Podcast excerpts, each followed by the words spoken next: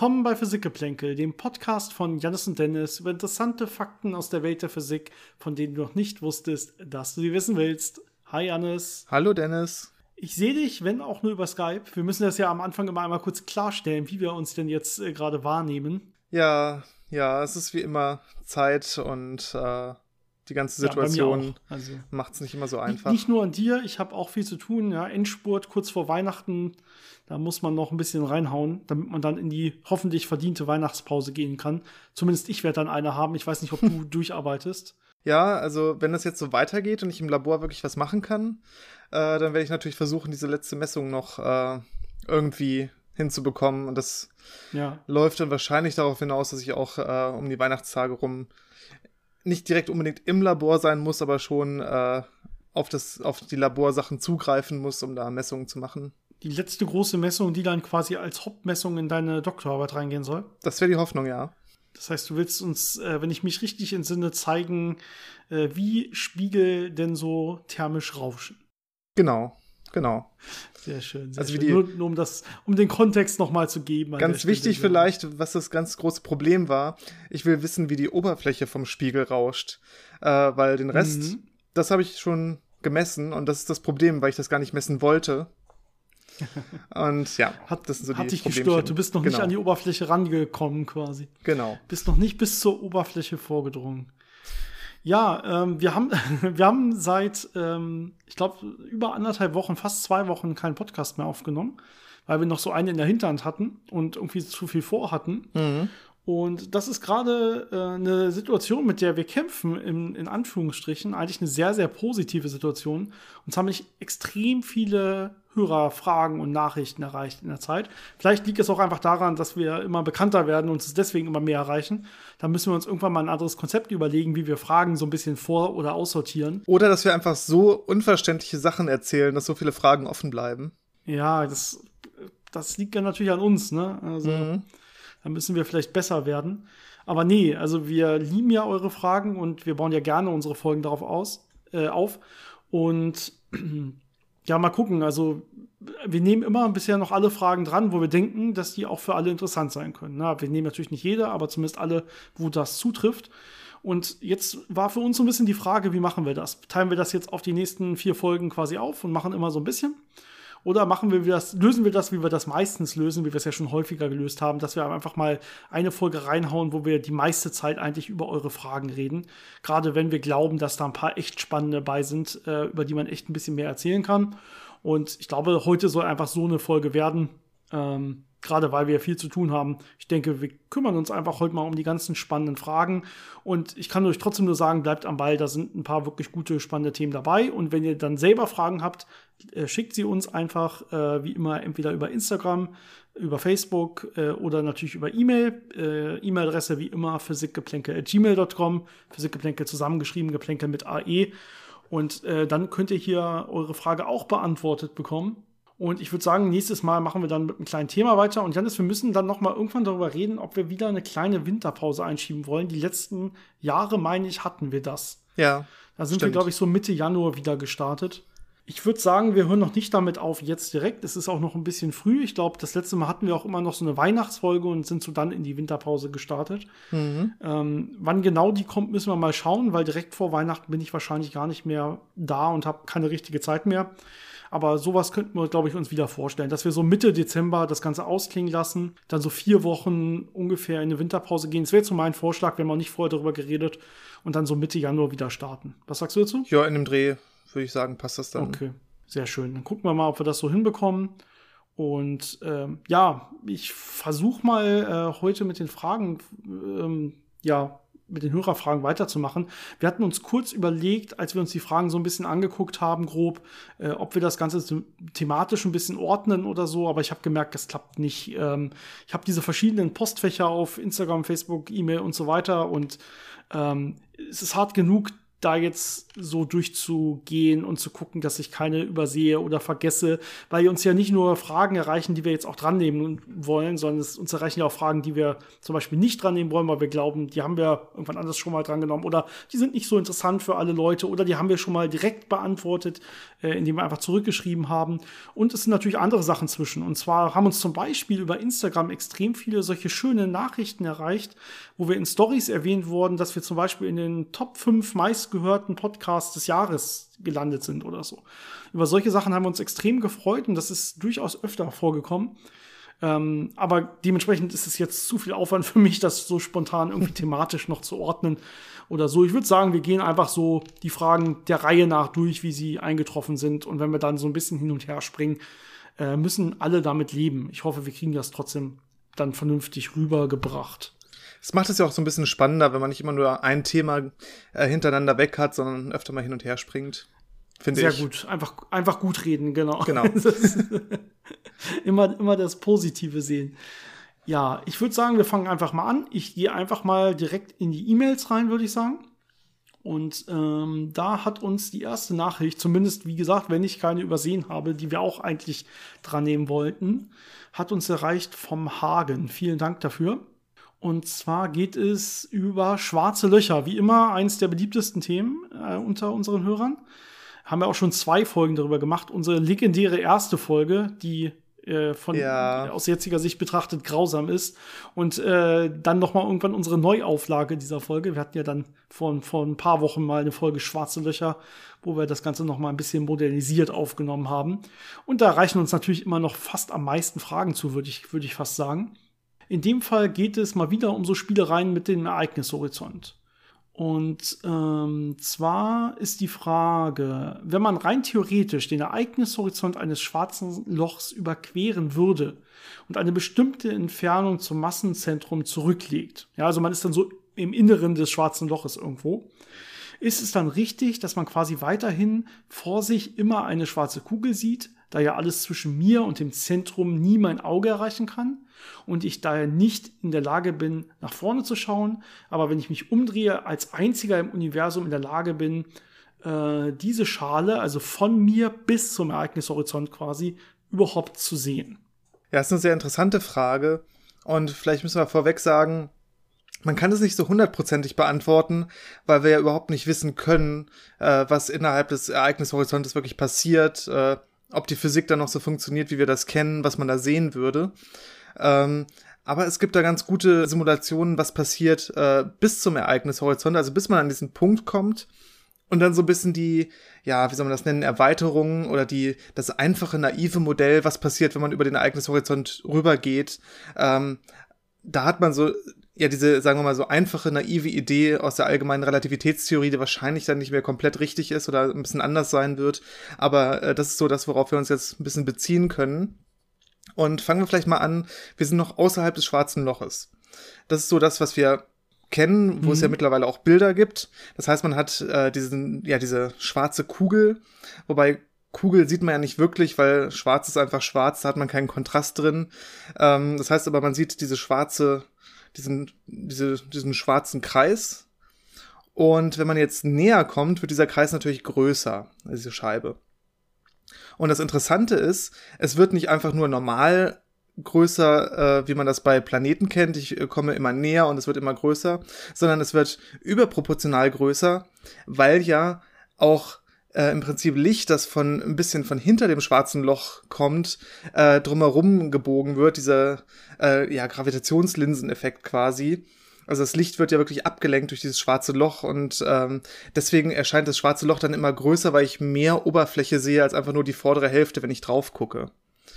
Und das wird immer extremer, je näher ich äh, an den Ereignishorizont rankomme. Das heißt, irgendwann stehe ich vor diesem schwarzen Loch, relativ nah, und ich sehe das schwarze Loch aber schon zu meinen Seiten. Weil das Licht, was da eigentlich zu mir kommen sollte, auch schon im schwarzen Loch gelandet ist. Und mhm. das, das ist dann schon so, ich sehe, selbst wenn ich außerhalb des Ereignishorizontes bin, äh, nicht mehr diese schwarze Kugel oder diese schwarze Scheibe vor mir, sondern die fängt an, so äh, sich um mich herum zu stülpen. Und je näher ich komme, desto extremer wird das. Und irgendwann sehe ich dann nur noch, wenn ich mich umdrehe, hinter mir, so als so einen kleinen hellen Fleck das ganze Universum. Und alles andere um mich herum ist schon Ereignishorizont. Und das, das stelle ich mir schon so ein bisschen gruselig vor, wenn man wirklich so nah dran ist, dass das dann einen quasi anfängt zu verschlingen. Man könnte immer noch wegkommen, weil man noch nicht über den Ereignishorizont ist, bräuchte aber schon einiges an äh, ja, Energie, um da wieder dann rauszukommen, weil man schon relativ nah dran ist. Aber das ist im Prinzip ja. machbar. Ähm, und spannend wird es dann, wenn man immer näher kommt, äh, dann sieht man auch, dass das Universum ja blau verschoben ist weil ja das äh, Licht Energie dazu bekommt, weil es in diesen Gravitations, äh, in diesen Gravitationstopf quasi hineinfällt, wenn es zu mir kommt. Und ja, dann sieht man halt nochmal das ganze Universum, das ganze Licht, äh, die Mikrowellen, äh, Hintergrundstrahlung, ähm, blau verschoben.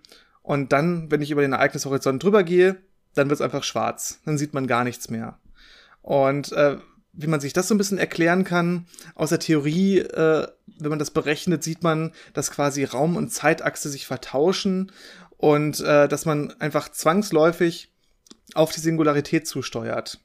Also auf diesen extrem unendlich dichten Materie-Ansammlungspunkt im Zentrum, was ja halt so ein bisschen der Zusammenbruch der Theorie ist, aber das ist so diese, diese Grundannahme, wenn man das, wie gesagt, naiv berechnet.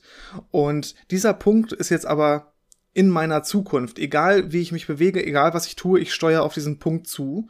Und das sogar relativ schnell, also bei so einem äh, schwarzen Loch, das schon relativ groß ist, so ja, eine äh, Lichtstunde Durchmesser, äh, würde ich ungefähr 20 Sekunden brauchen, um da in dieser Singularität zu landen, wenn das denn so passiert. Das heißt, es geht relativ schnell und egal wo ich hingucke, sehe ich einfach nur diese Singularität um mich herum. Deswegen ist auch alles schwarz. Ähm, da ist nichts mehr mit, äh, ich sehe was, was von außen kommt, sondern alles, äh, was ich sehen kann, ist, worauf ich zusteuere und egal welche Richtung ich versuche mich zu bewegen, es ist immer diese Singularität, wo ich enden werde.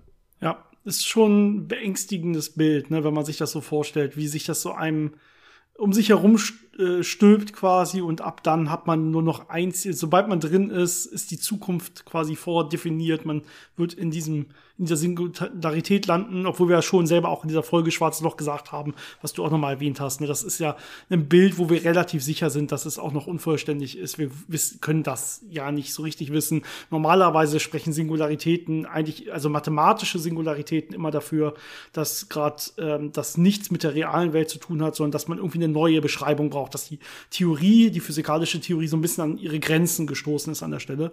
Aber ähm, selbst wenn es keine Singularität ist, sondern das Ganze nur auf einem ultra kleinen Punkt, zum Beispiel auf einen String oder was auch immer quasi fokussiert wird, selbst dann würde ja dieses Bild noch sehr, sehr ähnlich aussehen, was wir gerade beschrieben, was du da gerade beschrieben hast. Ähm, genau. Also, ja, interessante, interessante Bilder. Äh, Sachen, wo die Fehlerbalken in diesen Beschreibungen noch relativ groß sind, ne, weil wir können nicht so richtig sagen, was wirklich im Inneren eines schwarzen Loches passiert, aber so zumindest so aktuelle Simulationen, wenn man so will. Ja, und für alle, die das interessiert, äh, man findet auch im Internet äh, ganz interessante Simulationen davon, wie das denn aussehen würde, wenn man darauf zufliegt. Ähm, wenn ja, wenn die Beschreibung jetzt nicht so super war, die ich äh, gegeben habe, das kann man sich dann auch angucken. Ja, ich guck mal in die nächste E-Mail und gehe mal zur nächsten Frage über. In dem Fall hat uns die von Philipp erreicht. Und ähm, bei ihm geht es um das Thema Erdmagnetfeld, was wir ja hatten in der letzten oder vorletzten Folge irgendwie so. Also zumindest noch nicht lange her. Ich glaube, es kommen sogar noch ein, zwei mehr Folgen, äh, Fragen über dieses Thema. Das heißt, das hat die Leute auf jeden Fall ein bisschen äh, bewegt, offensichtlich. Äh, Philipp fragt, ähm, wie ihr beschrieben habt, gibt es erste Anzeichen, dass in naher Zukunft das Erdmagnetfeld zum Erliegen kommen könnte und mehr Strahlung die Erde trifft. Kann man sich dagegen in den eigenen vier Wänden schützen?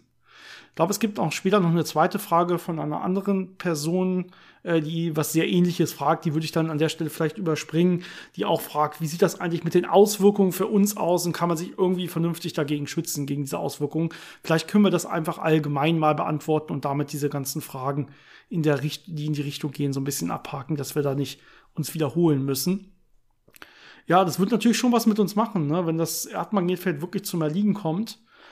Ähm, vielleicht kann ich ein bisschen früher ansetzen. Ähm, es wird, so wie es bis heute zumindest aussieht, zum Glück nicht einfach schlagartig passieren. Also es wird nicht von heute auf morgen passieren, dass die Erde komplett kein Erdmagnetfeld mehr hat, sondern es ist schon ein Prozess, ähm, dass sich das Ganze erstmal ja lang, langsam abbauen muss, ja vielleicht über mehrere tausend Jahre hinweg.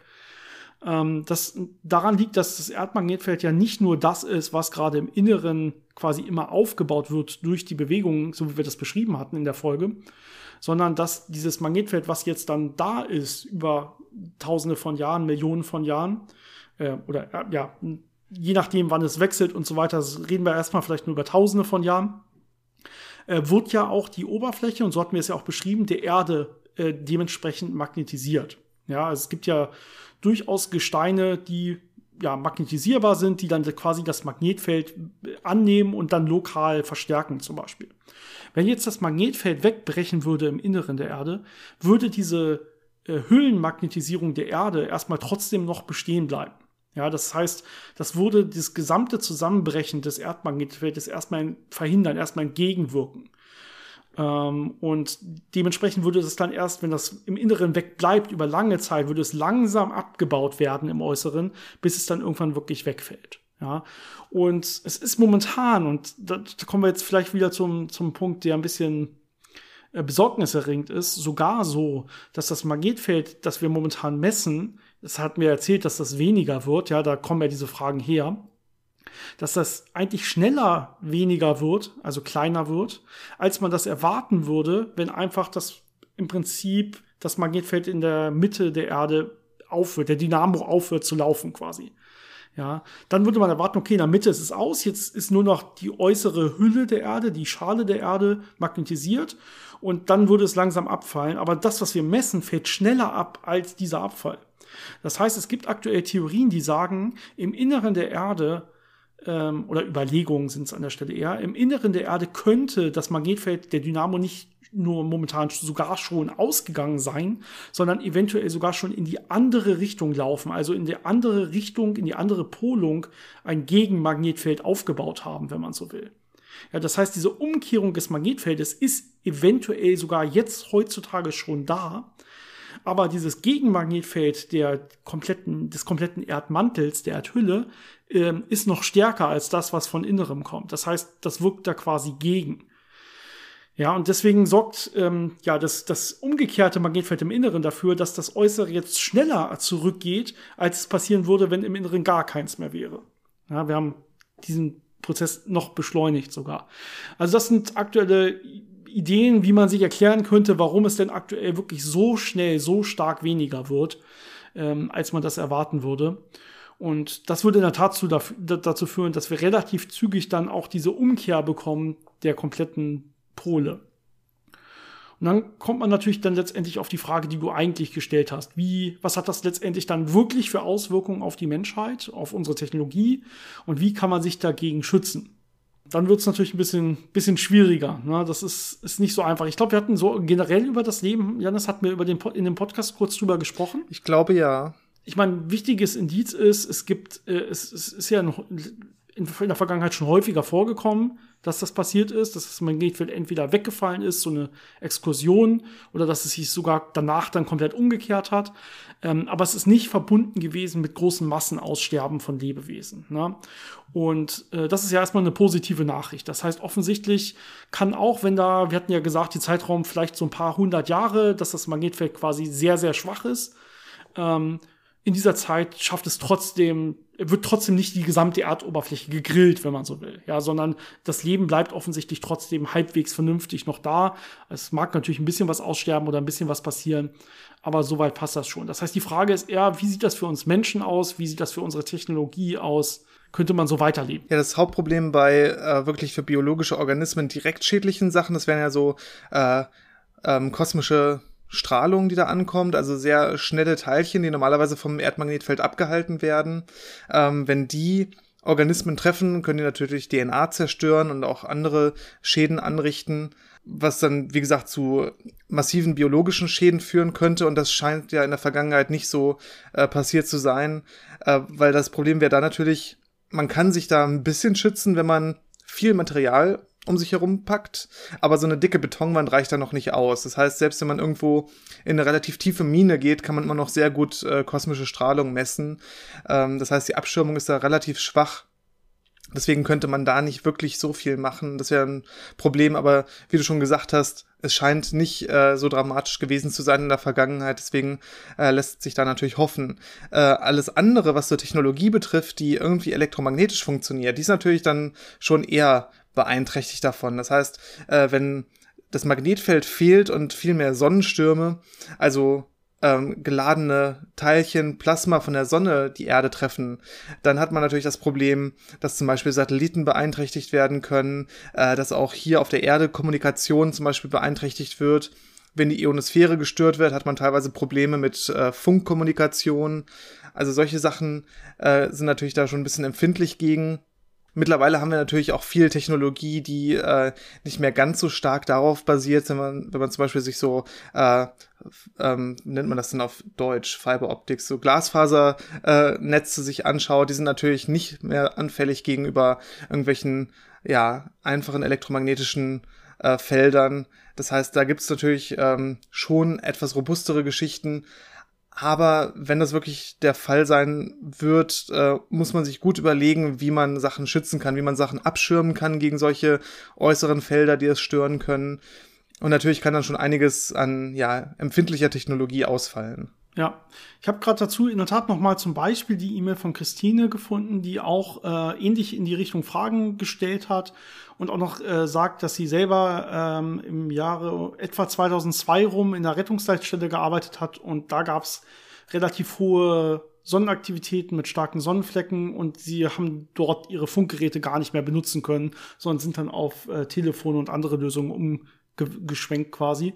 Und sie hat sich auch gefragt, was, wie bereiten wir uns eigentlich vor? Wie bereitet sich die Menschheit darauf vor, ähm, dass sowas ja wirklich bald passieren kann? Ne? Also sie schreibt selber nochmal, ich habe ja was von 2034 erzählt. Ähm, da habe ich nicht, ich habe nicht gesagt, dass da die Pole sich umdrehen oder sowas. Ja, da, da war, glaube ich, unsere beste Schätzung, die wir hatten, ein paar hundert Jahre, meine ich, oder so.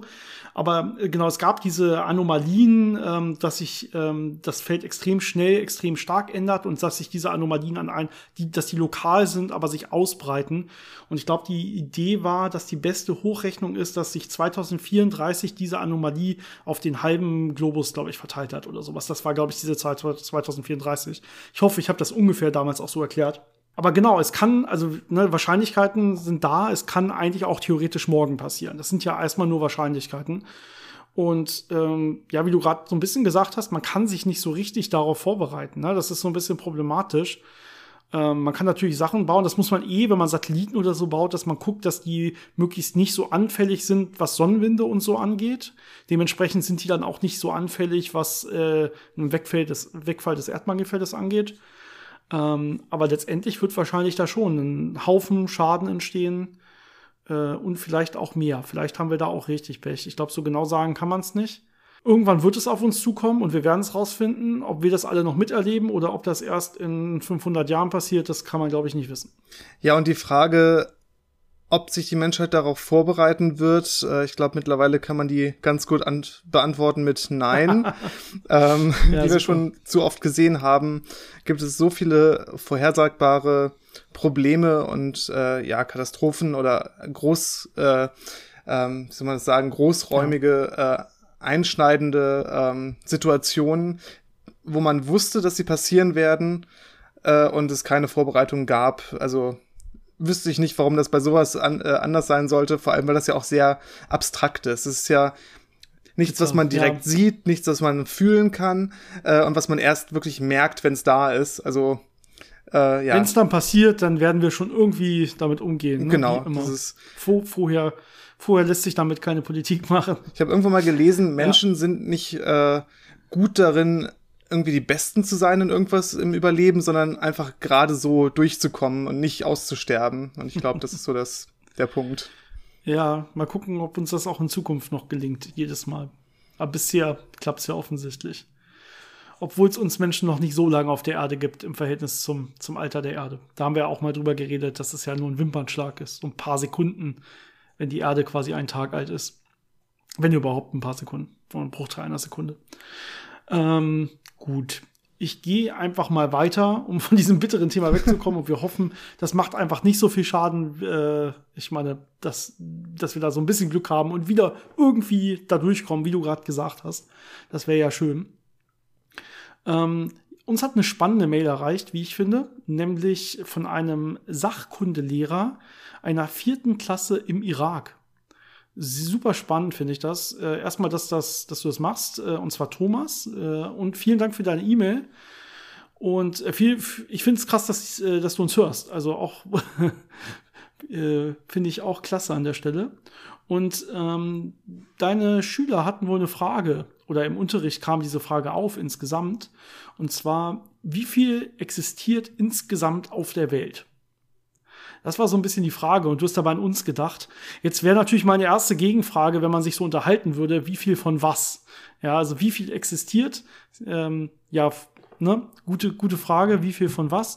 Vielleicht ähm, blieb das so ein bisschen, ja, uns überlassen, was wir da am liebsten Kindern antworten würden, wenn sie fragen, wie viel existiert auf der Welt.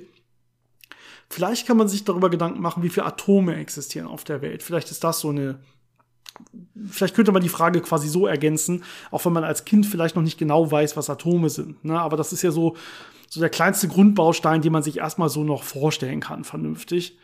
Ähm, vielleicht. Ja? Und ähm, die Zahl, die dabei rauskommt, kann man sich leider als Kind aber nicht so richtig vorstellen. Das, und auch als Erwachsener normalerweise nicht.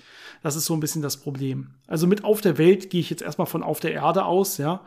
Und Zahl der Atome plus minus wird ungefähr auf 10 hoch 50 geschätzt. Ja. 50 Nullen, ne? 1 mit 50 Nullen, das ist eine sehr, sehr große Zahl. Ich meine, die Kinder können die ja mal aufschreiben, aber deswegen kann man sich immer noch nicht vorstellen. Äh, kann ich mir selber auch nicht vorstellen. Äh, übertrieben groß. Ja, man kann es äh, vergleichen, wie viele Atome gibt es denn so im äh, beobachtbaren Universum. Also irgendwie so 10 hoch 86 oder irgendwas in der Größenordnung ähm, ist noch mal viel, viel, viel, viel mehr. Ja, viele Größenordnungen mehr. Aber kann man sich genauso wenig vorstellen wie die 10 hoch 50, die es auf der Erde gibt, würde ich jetzt einfach mal behaupten. Ja, das sind leider alles so große Zahlen. kann man nicht viel sagen. Gefühlt ist es die gleiche Größenordnung, ne? Einfach wahnsinnig groß. Ähm, ja, man kann sich dann natürlich vielleicht noch überlegen, ähm, wie viel Leben, wie viele Organismen gibt's äh, auf der Erde oder im Universum. Das wissen wir natürlich nicht ähm, auf der Erde ist es halt dann ein Bruchteil dieser Atome sind Organismen, ähm, kriegt man auch wieder eine Zahl, die relativ viele Nullen hat. Ähm, ja, aber ich glaube, wir, wir gehen erstmal damit, dass wir über Atome geredet haben. Und äh, falls es spezifischer sein sollte oder falls da wirklich einfach ein Wort fehlt in dieser Frage, schreib uns einfach nochmal und dann können wir da gerne nochmal genauer drauf eingehen, wenn das hm. auf irgendwas anderes bezogen sein soll. Genau. Wir, wir machen da eine Tabelle mit diversen, diversen Entitäten und gucken, wie oft es die auf der Welt so gibt. Sehr gerne. Ähm, die nächste E-Mail hat uns erreicht von Mike und da kommen, wenn ich das richtig überfliege, sogar ein paar Fragen drin vor. Die erste Frage ähm, dreht sich um eine Folge, in der wir die Entstehung der Erde besprochen haben. Ehrlich gesagt bin ich mir nicht ganz sicher, welche Folge das war. Ich erinnere mich nicht daran, aber wir haben sie bestimmt mal irgendwann durchgenommen. Janis, erinnerst du dich? Nein. Also Na ich meine, ich, ich glaube äh, das mal, dass wir das gemacht haben. ja, bestimmt. Ich habe da keine Erinnerung dran. Keine Auf jeden Fall sagt ihr, dass wir über die Bildung der ähm, der Meerwasser oder der, des, der, der Ozeane und de, deren Salzgehalt gesprochen haben. Das kann gut sein. Äh, genau. Und er sagt, wenn nun durch Erosion gelöste Salze ins Meer gespült werden, was der Fall ist, also ja, könnten wir schon gesagt haben, müsste dann nicht irgendwann der Prozentsatz so groß sein, also der Salzgehalt quasi der Meere, dass kein Leben mehr möglich ist auch wenn es noch ewig dauern wird eventuell. Ja, die, die Idee ist jetzt, wenn durch Erosion, durch so eine Abtragung äh, immer mehr Salz einfach aus den Gesteinsböden und so weiter ins Meer gelangt. Immer mehr Salz gelangt. ins Meer gelangt. Sehr gut, immer, ja, aber genau so ist es. dann müsste ja der Salzgehalt einfach immer weiter steigen und steigen und steigen. Ja, wenn man das auf einer Zeitachse aufträgt, bis es halt irgendwann komplett gesättigt ist mit Salz, wenn man so will. Und das würde ja, dazu führen, dass da in der Tat nicht mehr, zumindest nicht mehr viel Leben möglich wäre, wenn das so komplett gesättigtes Salzwasser ist. Aber das haben wir nicht. Ja. Also was wir haben, und das ist vielleicht zum Teil der Antwort schon, ist einen relativ konstanten Salzgehalt, zumindest über die letzten paar tausend Jahre oder sogar fast Millionen Jahre. Ähm, da ist nicht mehr viel passiert, irgendwie so ein paar Prozent, dreieinhalb oder sowas. Ähm, eine große Veränderung, und das sollte jetzt keinen mehr wundern, sieht man erst so in den letzten 100 Jahren. Na? Und da kann man sich denken, wer daran schuld ist, dass das sich doch ein bisschen ändert. Ähm, aber die Frage ist eher, warum ist dieser Salzgehalt über diesen langen Zeitraum so konstant geblieben, äh, obwohl ja diese klassische Erosion immer mehr Salz in das Meer hätte spülen müssen, wenn man so will, oder ziehen müssen.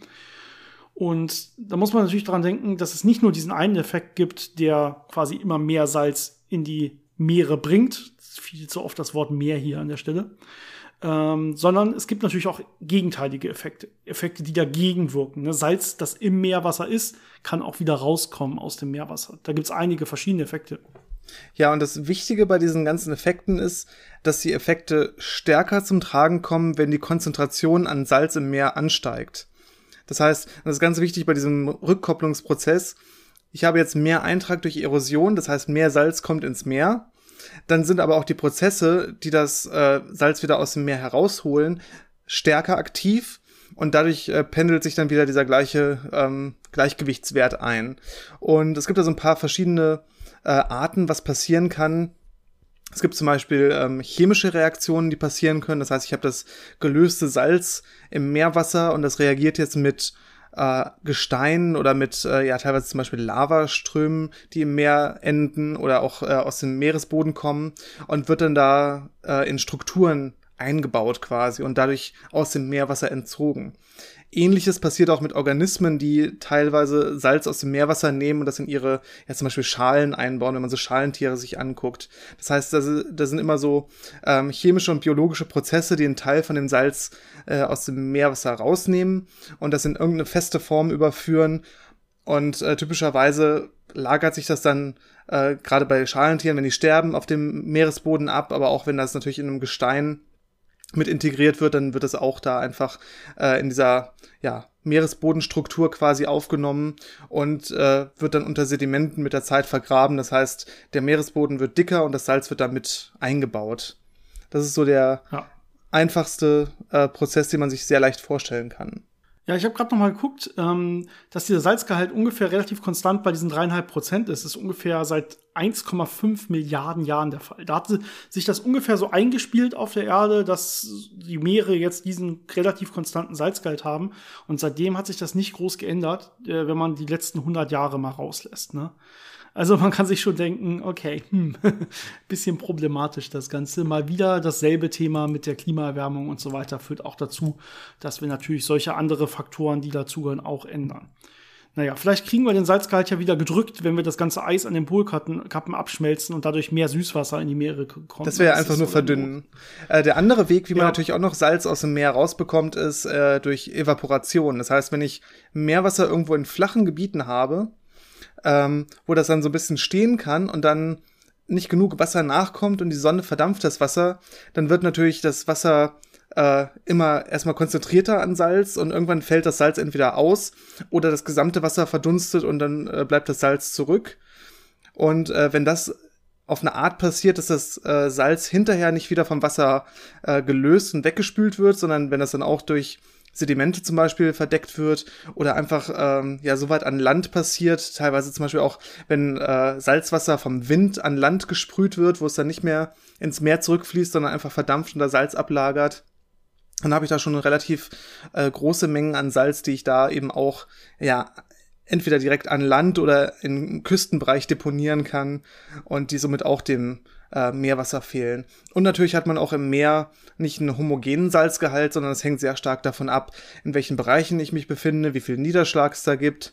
Aber auch die Tiefe im Meer, die ich mir angucke, spielt eine Rolle.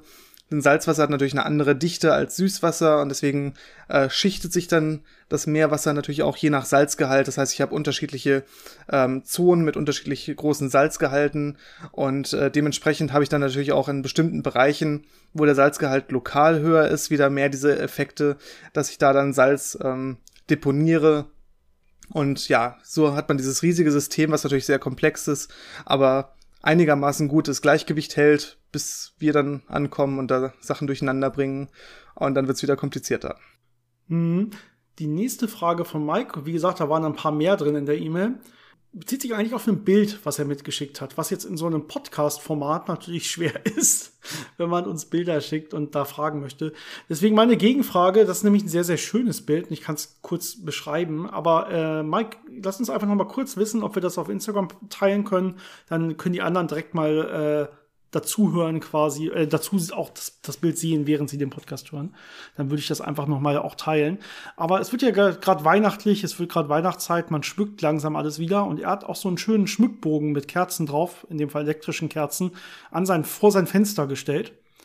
Und äh, es war draußen schon, schon dunkel und er hat so ein schönes Foto gemacht, so seitlich auf den Schmückbogen mit dem Fenster im Hintergrund wo man so ganz viele Spiegelungen ähm, des Lichtes der Schmuckbogen noch in den Fensterscheiben sieht. Also so Mehrfachspiegelungen, wenn man will, wahrscheinlich durch Doppelverglasung in den Fensterscheiben. Und man sieht da jetzt nicht, also die Schmückbogen selber, das ist einfach weiße Kerzen. Aber die Spiegelungen selber haben diverse andere Farben, also ganz viele verschiedene Blautöne vor allen Dingen, äh, aber auch so ein paar Gelbtöne mit drin. Und ähm, ja, er fragt sich natürlich, wie kommt es dazu, dass man da auf einmal nicht nur weißes Licht in den Spiegelungen sieht, sondern auch jetzt hier verschiedene andere Farben. Und man kann sich schon denken, ja, das sind wahrscheinlich so Interferenzeffekte genau aufgrund dieser Mehrfachspiegelungen in den, in den Glasscheiben. Ne? Also ähm, das weiße Licht selber besteht ja, hat ja, besteht ja aus verschiedenen spektralen Anteilen. Und wahrscheinlich ist das, sind das genau diese spektralen Anteile, die man da schön sieht hinten, in diesen, in diesen Doppelspiegelungen, wenn man so will. Äh, dann, man hat natürlich auch das ähm, Phänomen der Dispersion hier an der Stelle. Das heißt, wir wissen, dass der Brechungsindex natürlich abhängig ist von der Wellenlänge des Lichts, das heißt von der Farbe des Lichtes.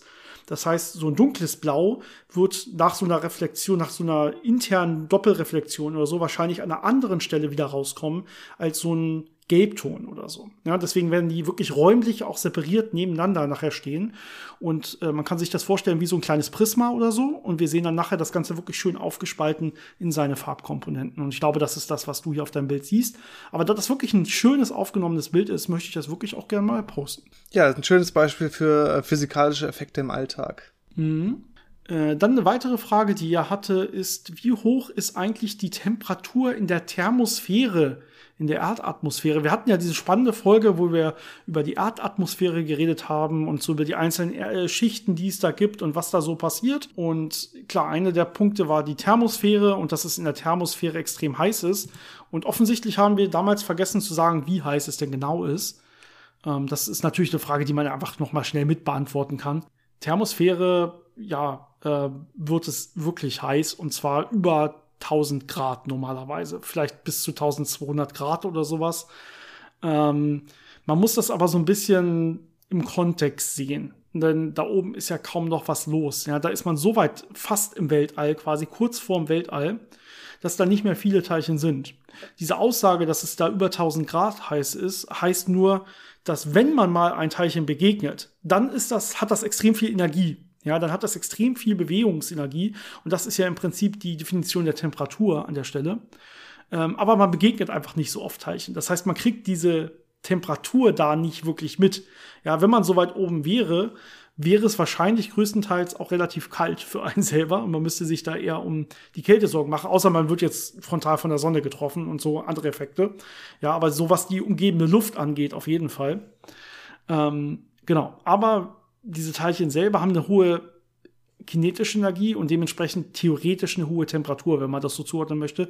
Das wird noch extremer, wenn man in den Weltraum, in den Weltraum selber geht. Und da kann man auch einzelne Teilchen teilweise eine Temperatur von Millionen Grad oder so zuschreiben. Äh, aber da ist es halt so teilchenarm, dass man diesen Teilchen quasi nie begegnet. Aber wenn man mal eins trifft, könnte, hat das wahrscheinlich so eine hohe Energie, dass man dem halt diese hohe Temperatur zu, zuordnen müsste. Also da muss man diesen Temperaturbegriff, der ja eigentlich ein statistischer, thermodynamischer Begriff ist, äh, der kommt da so ein bisschen an seine Grenzen. Die muss man so ein bisschen aufweichen an der Stelle.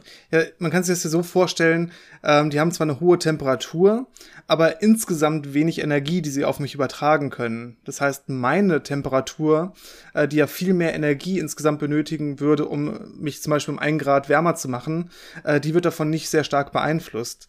Gleichzeitig habe ich natürlich diesen ganzen Strahlungsverlust an den ganzen, äh, ja, ans leere Weltall.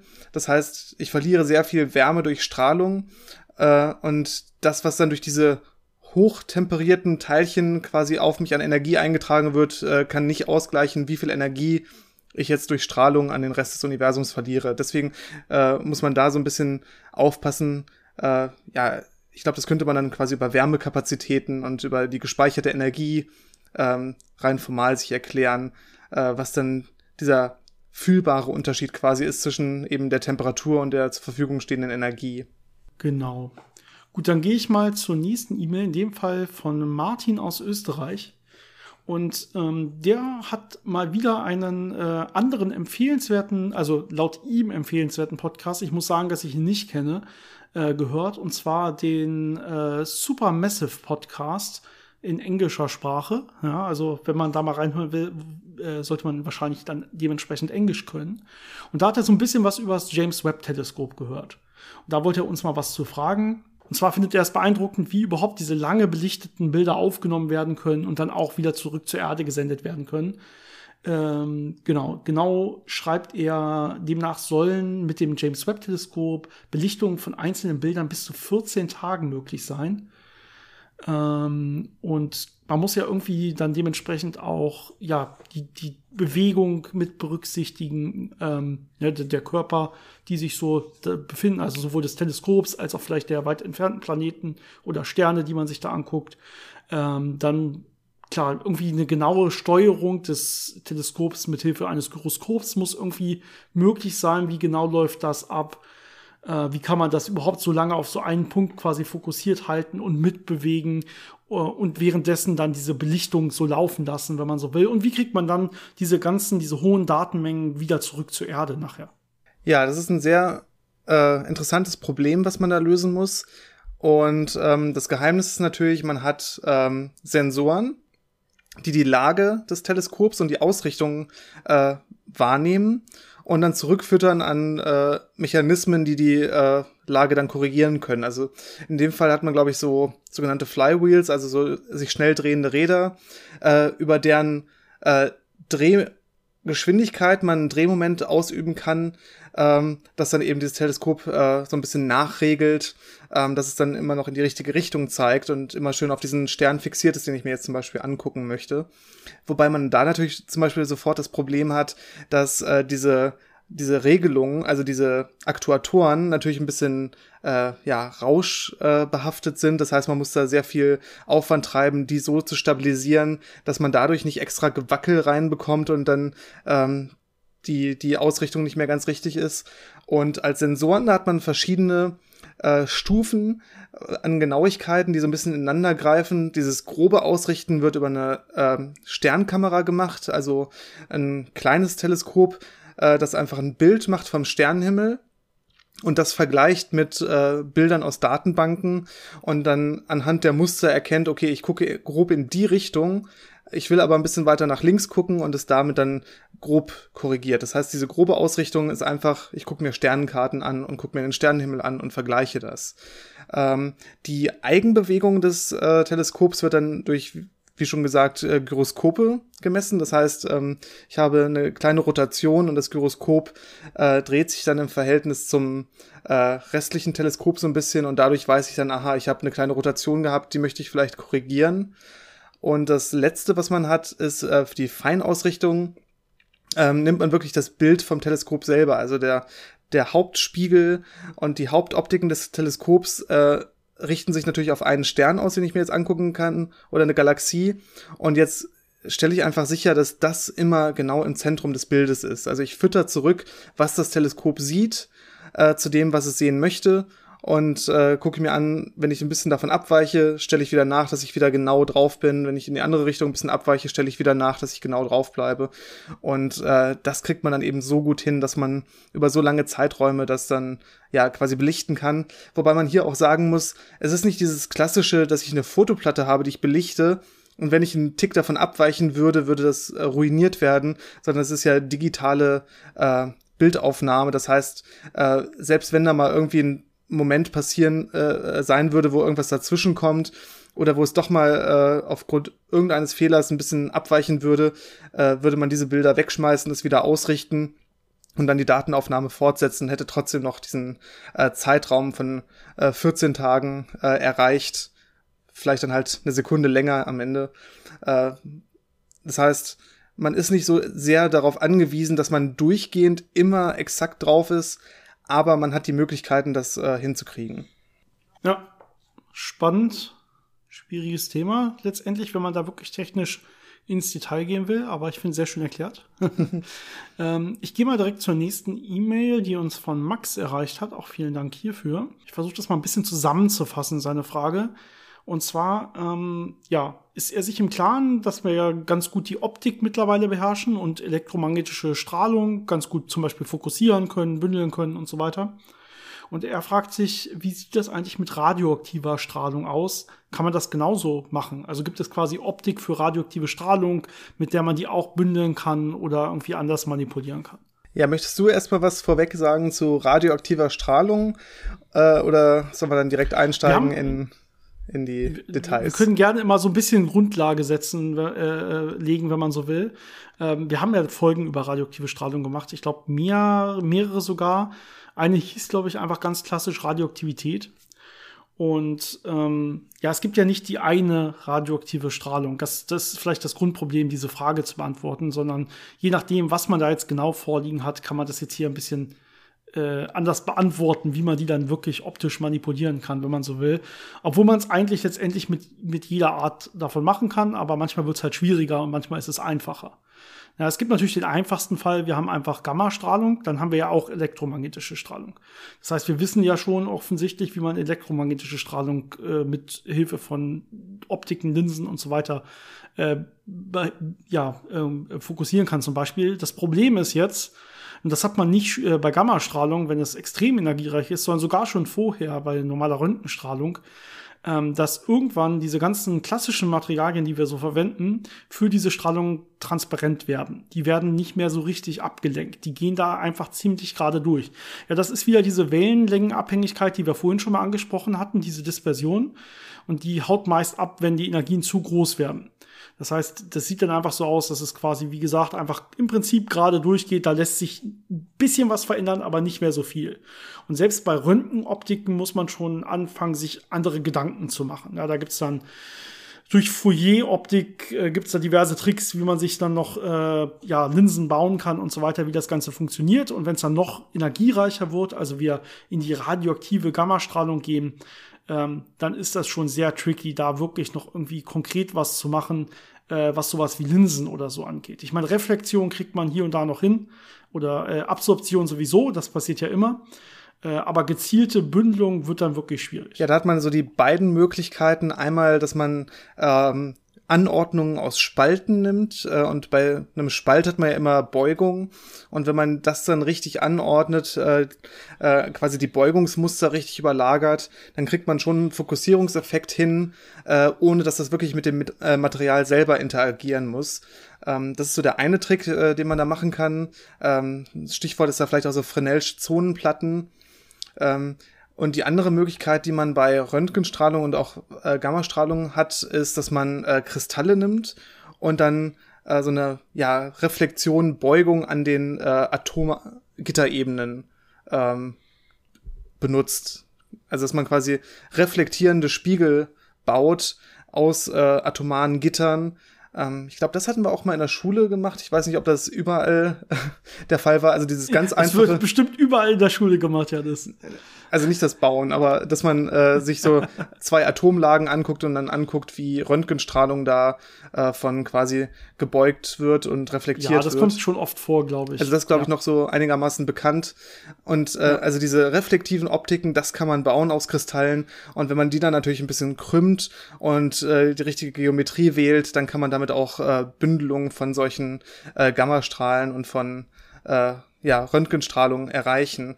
Ähnliches Problem hat man auch bei Neutronen. Neutronen sind ja auch äh, Teilchen, die aus radioaktiven Prozessen emittiert werden können und die interagieren auch nicht so gerne mit Materie. Äh, und deswegen nutzt man da dann ähnliche äh, Prinzipien, entweder durch so Reflexionen oder durch äh, ja solche ähm, Beugungs äh, ähm, äh, dass man die fokussiert. Ähm, man kann da wohl auch so ein bisschen Materie benutzen, äh, weil ja Neutronen schon ein bisschen mehr mit Materie interagieren. Die stoßen ja dann gerne mal mit äh, den Atomen da drin. Das heißt, auch das kann man benutzen um entsprechend äh, solche ähm, Fokussierungen zu erreichen. Oder man nimmt einfach einen sehr, ja, sagen wir mal, dreckigen, divergenten Strahl und schneidet einfach die Teile, die man nicht haben möchte, weg. Das heißt, man opfert ein bisschen Intensität, aber dafür bleibt am Ende dann ähm, ein relativ kleiner, einigermaßen fokussierter Strahl übrig, den ich dann für Sachen benutzen kann. Äh, was bei Neutronen noch ganz äh, interessant ist, ist, äh, im Gegensatz zu Licht sind das ja Teilchen und diese Teilchen haben magnetisches Moment. Das heißt, die können auch durch Magnetfelder abgeleitet werden, äh, äh, abgelenkt werden oder ja, umgeleitet werden. Das heißt, da hat man noch die Möglichkeit, äh, durch entsprechend starke Magnetfelder in bestimmten Geometrien äh, das zu nutzen, um diese Neutronen zu ähm, fokussieren. Diesen Effekt kann man natürlich auch super nutzen, wenn man diese andere Arten von ionisierender Strahlung hat. Äh, das heißt radioaktiver Strahlung, wenn man so will. Ja, besseres Wort, ionisierende Strahlung. Ähm, nämlich Alpha- und Beta-Strahlung. Ja, wenn wir Alpha- und Beta-Strahlung uns angucken, das sind ja geladene Teilchen und die kannst du natürlich wunderbar elektromagnetisch ablenken, einfach, indem du zum Beispiel Magnetfelder anlegst. Ja, wenn wir Alpha-Teilchen angucken, also geladene Heliumkerne, ja, äh, kein Problem. Zwei Protonen, zwei Neutronen, das ist zweifach geladen, das kann man gut beeinflussen. Noch einfacher wird's, wenn ich Beta-Strahlung habe. Es sind einfach Elektronen. Elektronen sind zusätzlich zu ihrer Ladung auch noch sehr leicht. Das heißt, die kann man relativ einfach ablenken. Ähm, und da kann man dementsprechend auch, ähm, je nachdem, mit äh, welcher Magnetfelder man da erzeugt und wie man äh, zum Beispiel so einen Ring oder so aus einem Magnetfeld oder so, da kannst du sehr schön mit so einer Strahlung dann auch kollimieren, das heißt bündeln in einen, in einem kleinen fokussierten Strahl. Das geht ganz gut. Da kann man auch wunderbar elektrische Felder nehmen, was das Ganze noch einfacher macht, weil die eben eine wirkliche Ladung haben, nicht nur ein magnetisches Moment. Das heißt, da nehme ich zum Beispiel ähm, einfach so, ein, so einen äh, Plattenkondensator und dann habe ich einen Elektronenstrahl, der da durchgeht und je nachdem, welche Spannung ich über diesen Plattenkondensator anlege, kann ich dann den Elektronenstrahl schön ablenken. Äh, die Älteren unter euch werden das wahrscheinlich noch kennen aus den alten äh, Computermonitoren und Fernsehern, Richtig. die äh, Kathodenstrahlen benutzt haben. Das war eben wirklich einfach ein Elektronenstrahl, der abgelenkt wurde und über diesen äh, ja teilweise fluoreszierenden Bildschirm gerastert wurde und dann sieht man ein Bild. Ja, sehr gut. Okay, dann hoffe ich, das hat erstmal so ausgereicht und ich würde sagen, ich gehe zur nächsten E-Mail. Ähm, das ist auch eine spannende E-Mail, wo wir wahrscheinlich ein bisschen weiter ausholen müssen, damit man das Ganze versteht. Und zwar äh, kommt die von Niklas. Und äh, Niklas bezieht sich auf ein Video von Veratesium auf YouTube, ähm, das da heißt Why No One Has Measured the Speed of Light. Ähm, falls das mal jemand in Ruhe gucken möchte, wenn wir das jetzt hier nur so grob zusammenfassen. Und äh, ich weiß nicht, ob wir das schon mal besprochen hatten oder irgendwo als Thema hatten, aber ich glaube sogar nicht. Ähm, das ist so ein bisschen die Skurrilität der speziellen Relativitätstheorie, dass man die Lichtgeschwindigkeit nie nur für eine, für, für einen Weg, für eine Richtung misst, sondern dass man die quasi immer für Hin- und Rückweg misst. Das heißt, man muss das Licht immer hingehen lassen, irgendwo wieder zurückkommen lassen und dann kann man sich nachher ein Bild machen darüber, wie schnell war es denn jetzt ähm, quasi auf diesem Weg. Man kann letztendlich aber nie schlussfolgern, dass es für, äh, für Hinweg und Rückweg dieselbe Zeit gebraucht hat. Ähm, das ist einfach eine Annahme, die man so trifft, weil sie symmetrisch ist und logisch erscheint, dass es nicht auf einmal immer, äh, dass so eine ausgezeichnete Richtung geht, wo es für einen Hinweg irgendwie schneller war und für einen Rückweg dann langsamer ist oder so. Das macht theoretisch keinen Sinn. Aber in der speziellen Relativitätstheorie steckt das gar nicht so richtig drin. Da kann man eigentlich immer nur, und das hat was mit diesem Synchronisieren von Uhren zu tun, kann man eigentlich immer nur Aussagen machen darüber, ähm, wenn man Uhren wirklich synchronisiert hat. Das heißt, wenn das Licht so ein bisschen hin und zurückgegangen ist von einer Uhr zur anderen. Und nur dann kann man auch über diese Geschwindigkeiten Aussagen machen. Das ist in Wirklichkeit ein bisschen komplexer und wer sich da wirklich für interessiert, sollte vielleicht dieses gut gemachte Video angucken, was man so wirklich unterstützen kann. Also das ähm, ist wirklich gut beschrieben. Ähm, ich finde einfach die Annahme am logischsten, dass es ja so ist, wie wir denken, dass es halt äh, immer C ist und nicht irgendwie mal nur 70 Prozent hin und dann wieder 30 Prozent äh, äh, oder 130 Prozent zurück oder sowas. Das wäre komisch. Dass das im Durchschnitt quasi C bleibt. Aber es ist leider so ein Problem der dieser dieser ja speziellen Relativitätstheorie, ähm, dass dass es nicht mehr dieses absolute Bezugssystem gibt und man deswegen auch nicht mehr diese absoluten Geschwindigkeiten in eine Richtung vernünftig messen kann, sondern es geht halt irgendwie immer nur hin und zurück. Und ein bisschen Vorgeplänkel, ich weiß nicht, ob du dem Vorgeplänkel noch was hinzufügen willst, Janis? Nee, nicht wirklich. ähm, wie gesagt, ansonsten äh, schaut euch noch mal dieses Video an. Das findet ihr bei No One Has Measured the Speed of Light bei YouTube. Ähm, und jetzt die Frage von Niklas dazu. Er hat sich nämlich Gedanken gemacht und hat sich ein Experiment überlegt, mit, der das, mit dem das aber eigentlich möglich sein müsste. Die Lichtgeschwindigkeit zu messen in eine Richtung, in nur eine Richtung. Und ähm, ich finde, das ist eine coole Frage, weil ich kann einfach mal dieses Experiment im Prinzip vorlesen. Wir können gucken, ob wir das verstehen, was er sich da vorstellt. Und dann können wir uns überlegen, wo sein Fehler ist. Denn wir sind uns ja ziemlich sicher, dass die Aussage der speziellen Relativitätstheorie hier richtig bleibt. das heißt, wir müssen irgendwie gucken, wo äh, hat er hier eventuell einen Fehler gemacht oder irgendwas versteckt in seinem Experiment oder so. Okay, er fragt, ähm, er hat sich ein Experiment überlegt man nehme einen langen, massiven Zylinder, der sich in der Rotationsachse drehen lässt. Ja, also ein Zylinder, der kann sich dann irgendwie normal drehen.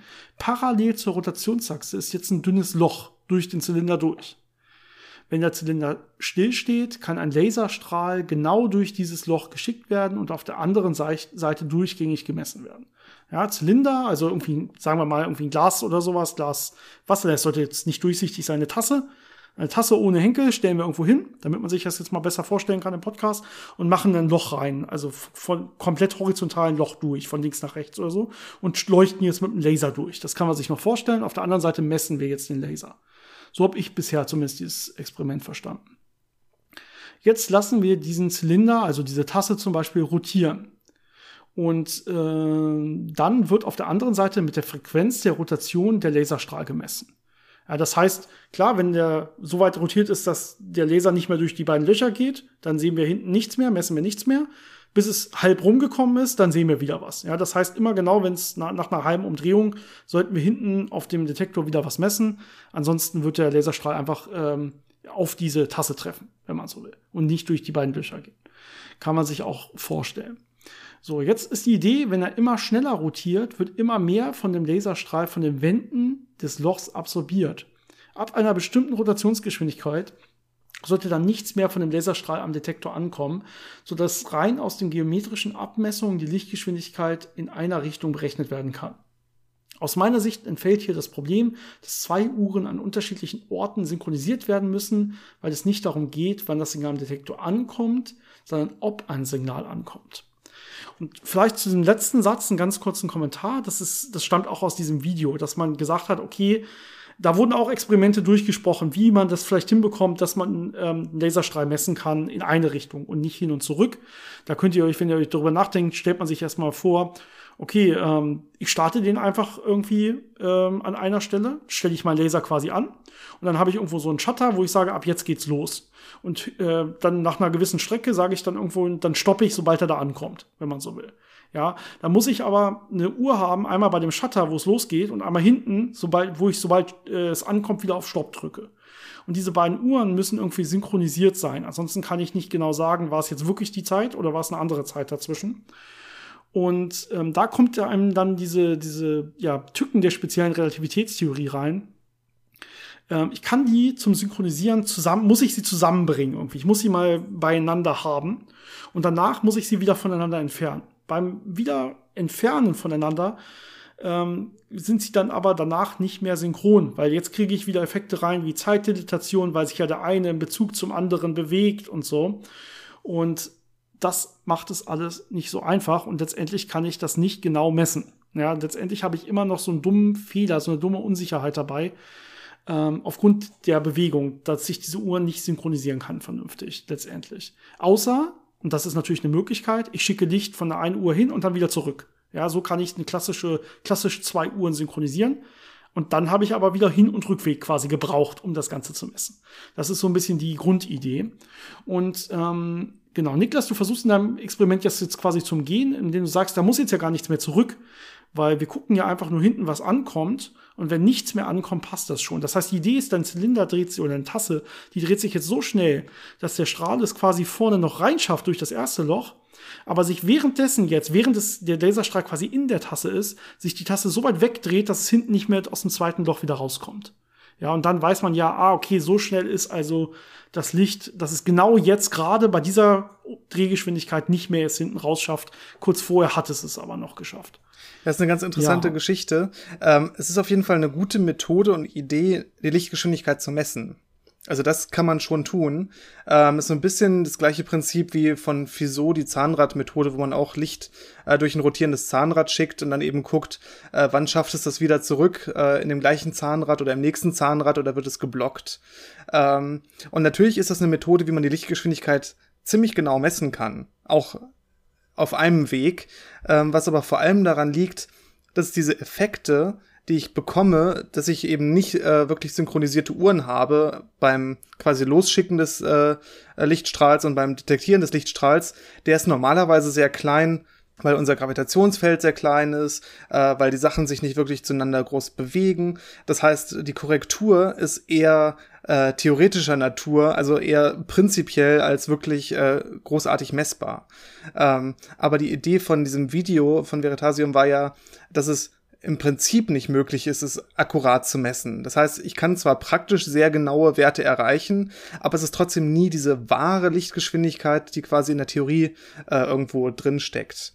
Und ähm, das Problem hat man auch in diesem Fall. Das ist so ein bisschen versteckt weil man nicht diesen äh, Startzeitpunkt hat, wo ich den Laserpuls losschicke und den Detektionszeitpunkt, wo ich das ähm, an der Fotodiode äh, quasi registriere, sondern hier habe ich das äh, ein bisschen verschoben. Der Startzeitpunkt ist quasi, wo der äh, Laserpuls in diesen Zylinder eintritt und der zweite Messzeitpunkt, der zweite Messpunkt ist quasi der Austrittsloch kommt der Laserstrahl noch raus oder ist es schon weit genug gedreht, dass er nicht mehr rauskommt?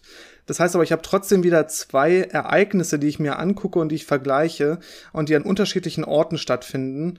Und da kriege ich dann genau die gleichen Synchronisationsprobleme rein, wie ich das auch bei einem normalen Einwegexperiment habe.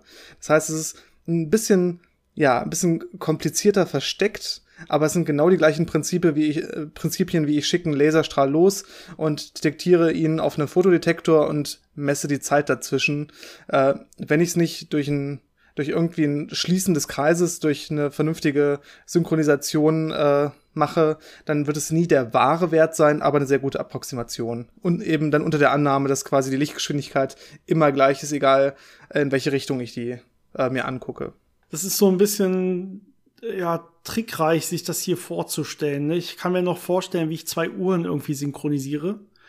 Ähm, aber wie ich jetzt zwei Löcher synchronisiere zeitlich, das kann man sich natürlich nicht richtig vorstellen. Ne?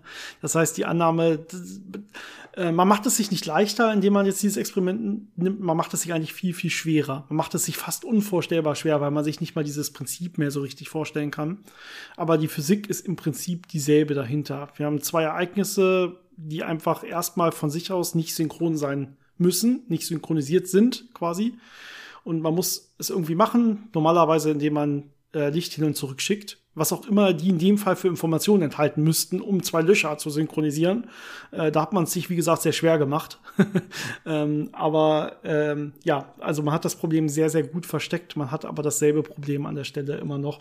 Und die sind natürlich so nah aneinander, die beiden Löcher, dass man da kaum Effekte sehen wird, was irgendwelche Zeitdilatation oder sowas ähm, angeht, ähm, mit einem Abstand von Lichtgeschwindigkeit zueinander. Also das ist wirklich, sind super kleine Effekte. Was man vielleicht noch prinzipiell dazu sagen sollte, ist, ein weiteres Problem an der Stelle ist, dass auf einem rotierenden äh, Objekt Uhrensynchronisation prinzipiell nicht mehr möglich ist, äh, ohne da irgendwie in, in Probleme reinzulaufen.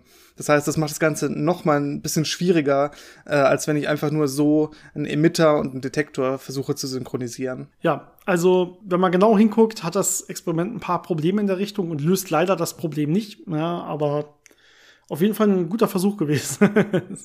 und sich super schwer vorzustellen, warum das, warum das nicht so ist. Also es ist schon harte spezielle Relativitätstheorie, wenn man so will.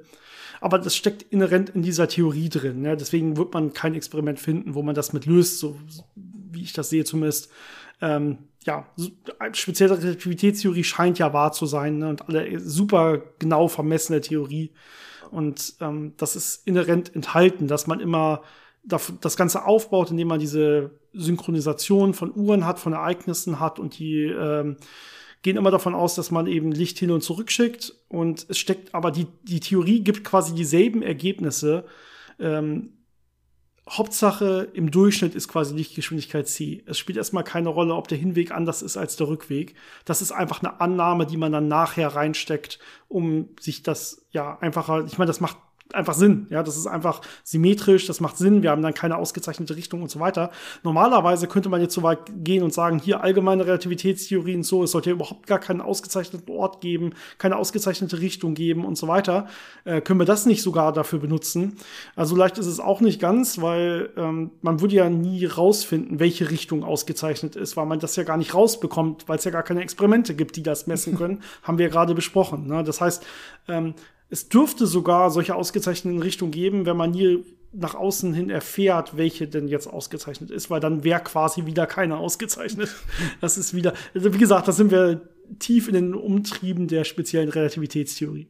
Gut, ich würde sagen, ähm, das, ich hoffe, das hat ein bisschen äh, ja das Ganze verständlicher gemacht. Wenn nicht, schreib uns gerne nochmal. Und äh, ich wechsle mal in unsere Instagram-DMs und es geht weiter mit Axel. Und von der speziellen Relativitätstheorie wird es jetzt nicht gerade leichter, denn wir gehen hin zu verschränkten Teilchen, also Quantenmechanik.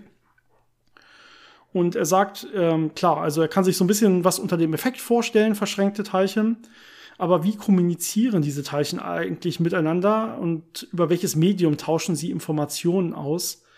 Äh, wie sieht die Mechanik dieser Verschränkung also aus? Wie funktioniert das im Detail?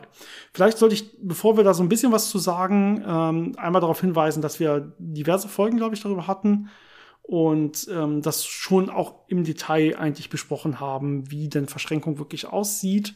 Ich glaube, die beste Folge, die wir dazu gemacht haben, ist wahrscheinlich die Quantenteleportationsfolge, wo wir genau damit gespielt haben, wie kann man überhaupt mit so einer Verschränkung eventuell irgendwelche Informationen übertragen oder so.